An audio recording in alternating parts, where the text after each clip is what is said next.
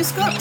Sie hören den Podcast vom Schleswig-Holstein Gourmet Festival. Mein Name ist Susanne Plass und heute begrüße ich aus der Schweiz den Zwei-Sterne-Koch Rolf Liegauf. Du bist am 13. Dezember 1980 im bayerischen Nördlingen geboren. Warum bist du Koch geworden, nicht Lehrer, Unternehmer oder Landwirt? Es ist einfach zu beantworten, die Frage. Ich bin Koch geworden, weil nie was anderes zur Debatte stand. Also meine Eltern hatten ein kleines Restaurant, so ein gut bürgerliches Restaurant. Ich bin dort drin aufgewachsen und habe eigentlich schon immer die Küche vorgezogen, als mit anderen äh, Kindern auf dem Spielplatz zu spielen. Ich fand das schon immer sehr, sehr spannend und somit war klar, ich werde Koch. Es gab nie eine Alternative. Wenn deine Eltern ein Restaurant haben, willst du das nicht irgendwann übernehmen? Also sie hatten es und sie mussten es aus gesundheitlichen Gründen dann aufhören. Es war dann irgendwie die Frage, ob ich es übernehmen wollte. Und ich habe eigentlich immer gesagt, nee, ich, ich fühle mich ganz wohl hier in der Sterneküche und vor allem auch hier in der Schweiz und wollte dann nicht unbedingt zurückgehen. Welche deiner Stationen nach der Lehre im Dena Blum Hotel im Jahr 2000 hat dich maßgeblich beeinflusst und kochtechnisch nach vorne gebracht? Also was mich sicher mit am meisten beeinflusst hat, ich bin nach der Ausbildung in die Traube Thronbach gegangen, bin dort mal so richtig auf die Welt gekommen, kann man sagen. Habe das erste Mal gesehen, was es bedeutet, in der Spitzenhotellerie zu arbeiten. Lange Tage, sehr intensive Tage, Produkte dort kennengelernt, die ich noch nie gesehen hatte. Das war sicherlich mit die prägendste Station, weil es auch der größte Schritt war, was mich am meisten geprägt hat und wo mir am meisten beigebracht wurde. Zufall oder Planung? Was rätst du jungen Köchen beim Aufbau ihrer Karriere? Das ist immer schwierig zu sagen, je nachdem, in welchen Bereichen dass man sich entwickeln möchte. Die einen wollen eher vielleicht in Richtung Catering erfolgreich sein, die anderen wollen in der Hotelküche, die anderen wollen sich auf Gourmet spezialisieren. Was man auf alle Fälle raten kann, ich finde, also Kochen ist ein wunderbarer Beruf, der aber einen trotzdem sehr viel abverlangt. Ich glaube, man muss auch bereit dafür sein. Man muss wie in jedem Bereich eigentlich, wenn man erfolgreich sein möchte, Spaß haben, Leidenschaft verspüren und ansonsten gibt es ganz, ganz viele tolle Köche. Man muss sich auch trauen, dort mal sich zu bewerben und viel Erfahrungen sammeln in möglichst vielen Küchen, um seinen Rucksack so voll wie möglich zu packen. Gibt es da irgendeine Richtung, wo du sagst, Japan ist gerade angesagt oder amerikanische Küche, niederländische Küche? Was sollte man ins Gepäck mit reinnehmen?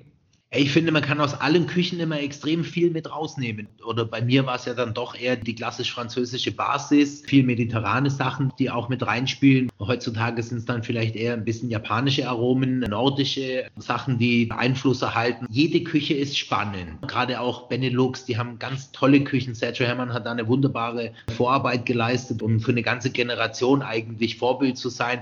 Und ich glaube, man kann von allen Seiten sehr viel mitnehmen, ohne das jetzt spezifisch auf einen oder zwei Länder äh, runterbrechen zu müssen. 2003 bist du im Lenkerhof Alpin Resort in der Schweiz gelandet und hast danach eine Roadtour durch Spitzenküchen absolviert. Was wolltest du bei wem denn dann lernen? In der Tat, ich war im, im Lenkerhof und wusste dann, dass ich acht Monate später hier im Giardino Ascona anfangen werde. Ich wollte eben meinen Rucksack auch so voll wie möglich packen. Ich habe ja nie groß in einem Sterne-Restaurant gearbeitet, wollte mich aber unbedingt hier in zwei- und drei Sterne-Restaurants mal noch ein bisschen umschauen. Bei Juan Amador wollte ich sicherlich ein bisschen so die molekularen äh, Tricks lernen. Bei ihm war ich auch am längsten, habe das dann auch in Spanien noch gemacht, wollte aber dann auch einfach ein bisschen schauen, was macht Sven Elberfeld, was macht Pierre Lingelser in der Patisserie oder bei Herr Wohlfahrt in der Küche war bei Joachim Wissler und habe dort eigentlich wirklich ganz viele tolle Stationen durchgemacht, die mich wirklich sehr geprägt haben. Ne? Das, das in Zwolle äh, bei Johnny Bohr, das war wirklich auch eine grandiose Station. Und so war eigentlich jeder Koch, der seine eigenen Techniken ein bisschen hat, seinen Stil. Und ich wollte mir eigentlich auch so viel an Techniken und Stile ein bisschen aneignen und sehen und auch Produkte kennenlernen. Das war auch immer ganz, ganz spannend für mich. Deinen ersten Küchenchefposten hast du 2007 im Restaurant Echo im Fünf-Sterne-Hotel Giardino Ascona belegt. Mit 29 Jahren bist du von Michelin mit zwei Sternen ausgezeichnet worden. Was für ein Gefühl ist das für einen so jungen Koch, der dann der jüngste Zwei-Sterne-Koch Europas geworden ist? Ich kann mich natürlich noch gut an den Tag erinnern. Wir hatten so eine Jahreszielplanung. Das ganze Kader saß in einem Hotel hier in der Schweiz zusammen. Ich will nicht sagen, dass ich es erahnt hatte, aber ich habe zumindest gehofft, dass es passiert und habe die ganze Zeit dann auch im Internet ein bisschen geguckt und irgendwann habe ich es dann gelesen und bin dann kreidebleich geworden. Unser Direktor hat mich dann darauf angesprochen, ob es mir gut gehe. Und ich sage, nee, mir geht es gerade gar nicht gut. Ich glaube, wir haben zwei Sterne bekommen. Nein, es war natürlich ein grandioses Gefühl. Es war wirklich wunderbar, dass ich vor allem nicht nur für mich, sondern auch für mein ganzes Team der Lohn für die vielen Mühen, für die vielen Stunden, für die harte Arbeit, die wir geleistet hatten, zurückgekommen ist. Und vor allem hat es uns natürlich von einem Stern zum zweiten in eine ganz andere Liga auch katapultiert. Heißt das dann auch ganz andere Gäste? Heißt auch andere Gäste, vor allem gezieltere Gäste. Vor Ort mal vielleicht auch viele Gäste, die gerade in der Region waren und dann zum Essen gekommen sind. Und äh, mit zwei Sternen merkt man schon, man hat wirklich viele Gäste, die explizit auch hierher kommen. Und das ist eigentlich auch das, woran dann auch das Hotel sehr profitieren kann, weil natürlich so Logiernächte generiert werden. Und es freut einen sehr und macht einen auch ein bisschen stolz, wenn die Gäste sagen, dass sie eigentlich extra nur wegen dem Echo und einem selber jetzt hier in die Region gefahren sind. Was für einen Einfluss hat das denn auf die Preisgestaltung der Karte, wenn es dann vom einen auf den zweiten Stern kommt? Man schlägt einfach 50 Prozent auf und dann ist gut. Ne? Wow. nein, Quatsch. Nein, nein, äh, so einfach ist es nicht. Also wir haben in der Tat die Preise nicht erhöht in diesem Jahr. Ich bin dann schon auch ein bisschen in mich gegangen und habe gesagt, okay, wo wollen wir hin, was machen wir? Irgendwann haben wir die Preise dann auch ein bisschen angezogen, aber nur darauf hin, weil wir auch dann nochmal mit unseren Produkten nochmal eine Schippe draufgelegt haben und vielleicht auch so ins Menü Sachen inkludiert haben, was wir davor mit den Preisen mit einem Stern nicht geschafft hätten aus kostentechnischen Gründen. Es ist wieder ein Novum, denn du hast 2012 auch für das zweite Echo in St. Moritz zwei Sterne bekommen. Das heißt, du hältst momentan zwei Sterne im Echo in St. Moritz und zwei im Echo am Lago Maggiore. Belastet so eine hohe Auszeichnung durch ständige Höchstleistung oder wiegt der wirtschaftliche Erfolg und die Ehre auf? ich bin ja relativ gewohnt mittlerweile. Wir machen das schon sehr, sehr lange und sind auch schon über zehn Jahre mit zwei Sternen ausgezeichnet worden. Auch in St. Moritz seit über acht Jahren mittlerweile es ist nach wie vor wunderschön und es macht nach wie vor riesig Spaß. Klar, ein bisschen Druck ist da, aber ich möchte ihn auch nicht so nah an mich ranlassen. Wir wollen eigentlich, und da spreche ich vor allem auch für mein ganzes Team, wir wollen Freude haben an dem, was wir machen. Wir wollen unsere Gäste begeistern. Ich verspüre jetzt nicht irgendwie den Druck, dass wir jetzt sagen, bevor wir jetzt ein Menü starten oder Gerichte auf die Karte nehmen, oh, reicht das für zwei Sterne oder müssen wir uns Sorgen machen, sondern wir wollen das kochen, was wir für gut finden, worauf wir Lust haben, wo wir denken, dass unsere Gäste Freude daran haben, ohne jetzt wirklich großen Druck zu verspüren. Ich habe mal in einem Interview gelesen, dass du ehrgeizig und ungeduldig bist. Wie verträgt sich das denn mit einer Teamarbeit in der Küche? Also ehrgeizig und ungeduldig, das kann meine Frau nur bestätigen. Nein, also ich finde, ehrgeizig muss man sein und auch im Leben Ziele zu haben. Das ist auch das, was einen antreibt, was einen anspornt, solange es ein gesunder Ehrgeiz bleibt. Natürlich arbeiten wir daran, vielleicht auch mal drei Sterne zu bekommen, klar. Aber es bedeutet jetzt nicht so, dass ich völlig krank bin danach, nach diesen drei Sternen. Das ist es eben nicht. Sondern ich glaube, ein gesunder Ehrgeiz ist Ansporn, ist Motivation zugleich. Ungeduldig, ja, das hat sich in den Jahren so angeeignet. Ich bin mittlerweile wirklich sehr ungeduldig geworden, muss das immer ein bisschen versuchen zu drosseln, aber ich glaube, es funktioniert ganz gut in unserer Küche. Tipp Yoga, bevor man anfängt zu arbeiten. Okay, ja. Das erste Küchen-Yoga wäre doch mal ein Tipp. Ich weiß nicht, ob es das erste wäre, aber wir denken drüber nach. In sehr vielen Restaurants und Hotels, auch in Top-Häusern, ich habe mit vielen Drei- und Zwei-Sterne-Kirchen gesprochen, dann geht es genauso, wandern in der Pandemie die Mitarbeiter ab. Einige gehen in die Industrie, andere verdienen mehr Stundenlohn in den zahlreichen Corona-Teststationen. Hat hier die Politik versagt oder sind das hausgemachte Fehler des Gastgewerbes durch zu niedrige Löhne und schwierige Arbeitsbedingungen? Das ist ein bisschen eine schwierige Frage und ich möchte mir auch nicht anmaßen, die Politik in Deutschland irgendwie in Frage zu stellen.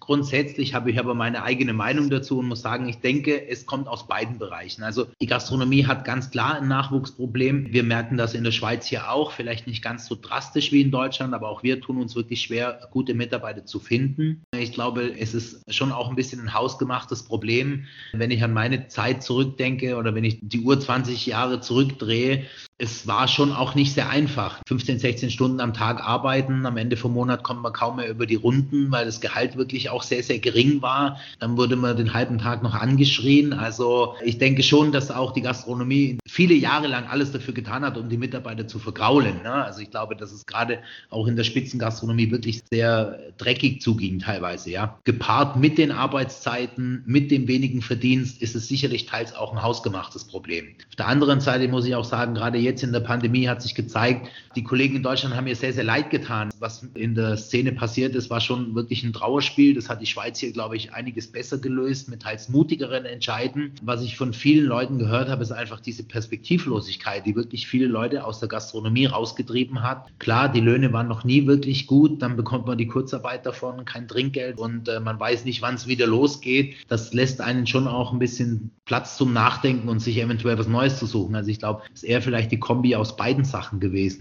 Hast du eine Idee, was sie jetzt machen sollen? Also ich denke, dass auch in den letzten Jahren sehr, sehr viel passiert ist in der Gastronomie, auch auf dem richtigen Weg geht. Und ich glaube, man muss einfach diesen Weg weiter sorgfältig und konsequent gehen, dass man sagt, Überstunden werden bezahlt, die Arbeitsbedingungen sind besser geworden. Teildienst ist zum Beispiel, glaube ich, immer ein ganz, ganz schwieriger Punkt. Arbeitet zehn Stunden, aber das auf zweimal fünf verteilt, das gibt es fast nirgendwo anders in diesem Ausmaß. Der ganze Tag ist eigentlich kaputt. Ich glaube schon, man muss wirklich auch ein bisschen umdenken, sich ein bisschen in die Mitarbeiter auch reinfühlen, um den, die Arbeitsplätze in der Gastronomie wieder auch attraktiv zu machen. Es gibt so wahnsinnig viele Kochsendungen. Da sind ja richtige Promis draus geworden aus den Köchen. Eigentlich müsste das doch einen Hype auslösen, dass die jungen Leute sagen, das möchte ich auch. Das hätte man schon denken können. Das haben wir alle geglaubt, gewissermaßen auch gehofft, aber es scheint wohl eher nicht so zu sein. Ich denke auch, dass die jüngere Generation sicherlich nicht mehr so bereit ist, auf alles zu verzichten und die Arbeit so sehr in den Vordergrund stellt, wie das vielleicht ich auch noch gemacht habe. Sicher haben wir keine leichte Zukunft vor uns. Die ständige Weiterentwicklung nennst du dein Erfolgskonzept. Wo stehst du denn heute?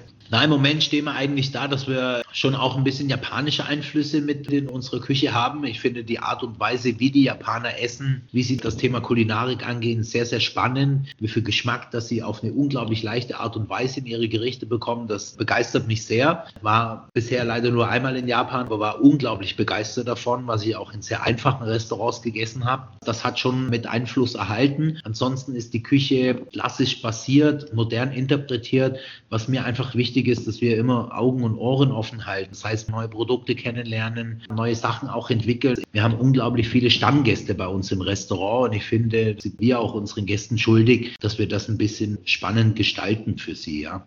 Bring doch unsere Hörer mal ins Schwärmen und veranschauliche deine Wirkungsstätte, das Fünf-Sterne-Hotel Giardino in Ascona.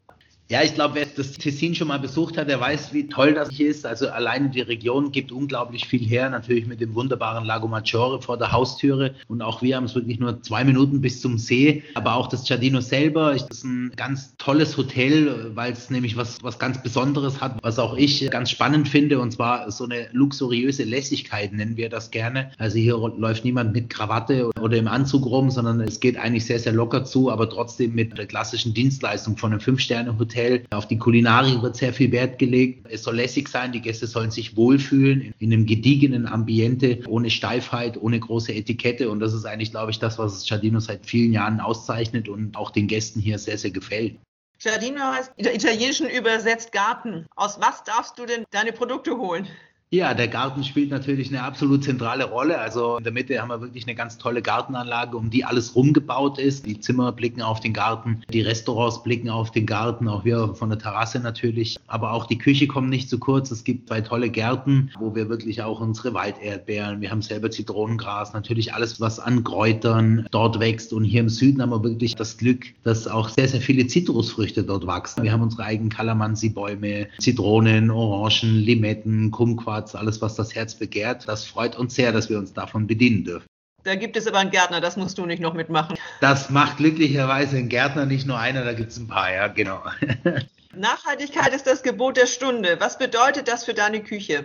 Also ich muss sagen, dass wir nicht so auf diesen super Regio-Trend liegen, ne? dass wir nicht alles super regional machen. Dennoch finde ich, ist es auch die Pflicht eines jeden Kochs, sich mit dem Thema Umwelt, Nachhaltigkeit etc. zu befassen. Wir schauen, dass wir alle Produkte so nah wie möglich bekommen. Allerdings steht Qualität immer an oberster Stelle. Also wenn wir ein Produkt von weiter her bekommen, dann greifen wir auch auf das andere Produkt zurück. Nichtsdestotrotz, wir haben hier in der Schweiz wunderbare Produzenten, gerade was Fleisch betrifft, wo wir hier mit lokalen Produzenten zusammenarbeiten. Lamm ist eine große Sache. Der Lago Maggiore vor der Türe, der Lago Lugano in der Nähe, die vielen Seen, die wirklich tolle Fischqualitäten hervorbringen, sei es Saibling, sei es Fältchen, Zander, wo wir uns wirklich hier bedienen. Wir arbeiten mit ein paar kleinen einheimischen Produzenten, teils Biobetrieben zusammen, die uns Sachen liefern, wie Eier, kleine Kräuter, teilweise Gemüse ist nur für uns angepflanzt, was großen Spaß macht natürlich, die Zusammenarbeit mit kleinen Lieferanten. Plastik ist ein großes Thema, dass wir halt irgendwie mal aufgehört haben, jedes einzelne Fittschichten einzeln zu vakuumieren. Ich finde, was die Wegwerfgesellschaft anbetrifft, sind wir schon auch sehr dahinter, dass wir wirklich so wenig wie möglich nicht mehr benutzen können und es dann auch wegwerfen müssen. Ich finde, wie gesagt, das gehört einmal als Respekt vor den Produkten, aber auch als Verantwortung von dem Küchenchef dazu, dass man sich mit diesen Themen ganz klar auseinandersetzt.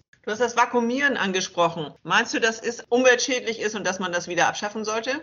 Also ich sage mal so, das Vakuumieren ist eine riesige Hilfe in der Küche. Aber ich finde, man sollte es auch gezielt einsetzen. Es ist irgendwann so inflationär geworden, dass man jedes kleine Überbleibsel einfach mal vakuumiert hat und ins Kühlhaus gelegt hat. Wenn es sinnvoll ist, es ist ein wunderbares Tool, aber viel zu viel geworden. Auch wir haben früher portionsweise unseren Spargel vakuumiert, den gegart und pro Gast dann da rausgenommen, haben irgendwann mal gesagt, okay, das ist eigentlich wirklich bescheuert. Wir arbeiten weiterhin mit diesen Sachen, gehen aber sehr bewusst damit um. Du nimmst eine lange Anreise als Gastkoch beim Schleswig-Holstein Gourmet Festival in Kauf. Warum tust du das? ja, das ist in der Tat so. Warum mache ich das? Ganz einfach. Ich liebe es, andere Menschen kennenzulernen. Es ist immer ein toller Austausch auch mit den Local Chefs sozusagen, die einen gut aufnehmen und vor allem finde ich auch Köche untereinander. Das ist immer toll. Das gibt tolle Gespräche, das gibt spannende Abende und das ist eigentlich auch der Grund, warum ich sehr gerne dabei bin. Du kommst meistens alleine und bereitest einiges zu Hause bei dir in der Schweiz vor. Doch vieles entsteht zusammen mit der Küchencrew des jeweiligen Gastgebers, die du ja gar nicht kennst. Du weißt nicht, wie die arbeiten, wie die Küchen aussehen. So soll es aber auch sein, damit die Mitarbeiter dort viel lernen können von dir. Was musst du bei der Auswahl der Gerichte für das Fünf-Gänge-Menü beachten? Also es ist sicher so, dass wir jetzt nicht gerade die kompliziertesten Gänge mitnehmen. Wie gesagt, ich komme an einen Platz, den ich nicht kenne. Ich habe eine Crew, mit der ich noch nie zusammengearbeitet habe, aber aufgrund der Restaurantöffnung lässt es auch nicht zu, dass ich noch groß viele Leute von meiner Brigade mitnehmen kann. Wir sind ja ein kleines Team. Verlasse mich da immer aber auch gerne auf die Crew vor Ort. Und das sollte für jeden auch Ziel sein, dass die Mitarbeiter vor Ort auch einen gewissen Lernfaktor haben, dass man wirklich ihnen auch ein bisschen was zeigen kann, wie man was macht. Das liegt auch in unserer Verantwortung, hier auch ein bisschen Weiterbildung zu betreiben bleiben. Was die Gerichte angeht, wir versuchen ein bisschen unsere Klassiker mitzubringen, unsere Küche so zu präsentieren, dass man eigentlich den größtmöglichen Bogen auch davon hat, dass man wirklich sieht, was zeichnet die Eco-Küche aus, wie kochen wir. Das lassen wir natürlich auch in der Planung für die Menüs mit einfließen. Das Schleswig-Holstein Gourmet-Festival legt ja auch Wert auf Netzwerke. Hast du es denn auch schon erlebt, dass sich so junge Köche aus den Mitgliedsbetrieben bei dir auch mal beworben haben gesagt haben, darf ich da mal Station machen? Ja, in der Tat habe ich das erlebt und ich finde, das zeichnet wirklich auch immer sowas aus. Haben sich tolle Freundschaften entwickelt, auch mit Köchen, bei denen man zu Gast war, wo wirklich auch der Gästekontakt dann so stattfindet, wo man dann heißt, oh, ich habe Gäste, die kommen da runter, ich würde sie gerne zu dir schicken oder andersrum auch. Und das ist eigentlich auch toll, wenn man seinen Gästen dann da was Gutes tun kann, beziehungsweise sich auch mal Mitarbeiter ein bisschen hin und her tauschen kann, nenne ich das mal so in Anführungszeichen. Da haben doch alle was davon. Das ist doch super dann. Du hast ja auch sicherlich Erfahrung gemacht mit Produkten aus Schleswig-Holstein, obwohl du ja auch einiges aus deinem wunderschönen Garten dort mitbringst. Gibt es denn Produkte, wo du sagst, die sind so gut in Schleswig-Holstein, die nimmst du auch bei dir in deine Küche auf?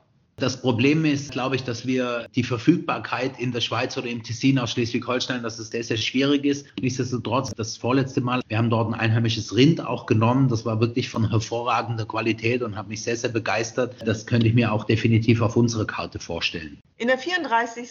Saison hattest du den Wagen bereits schon voll Ware gepackt und warst auf dem Weg zum ausgebuchten Friederikenhof nach Lübeck unterwegs. Da wurde die Schweiz zum Corona-Risikogebiet erklärt. Das Gesundheitsamt in Lübeck hat dann untersagt, dass du einreisen darfst. In der 35. Saison wird es einen neuen Versuch geben und gleich an drei Tagen vom 16. bis 18. Oktober 2021 und wieder im Friederikenhof. Wie disponierst du dieses Jahr? Die letzten eineinhalb Jahre waren nicht so einfach. Ich habe das öfteren mal meine Sachen gepackt und gemerkt, dass es eigentlich umsonst war. Ja, da war es wirklich sehr, sehr kurzfristig. Ich stand da sehr in engem Kontakt mit dem Patrick Wolf vom Friederikenhof wir waren gerade noch in Südtirol auf einem Event und wären dann nachts zurückgefahren und am nächsten Morgen dann weiter. Somit war das Auto eigentlich wirklich schon fast gepackt. Das sind nun mal die Zeiten, das sind die Gegebenheiten. Ich glaube, wir haben alle gelernt, ein bisschen spontaner zu werden, was das angeht. Lassen wir uns überraschen. Ich würde mich wahnsinnig freuen, wenn es stattfinden kann.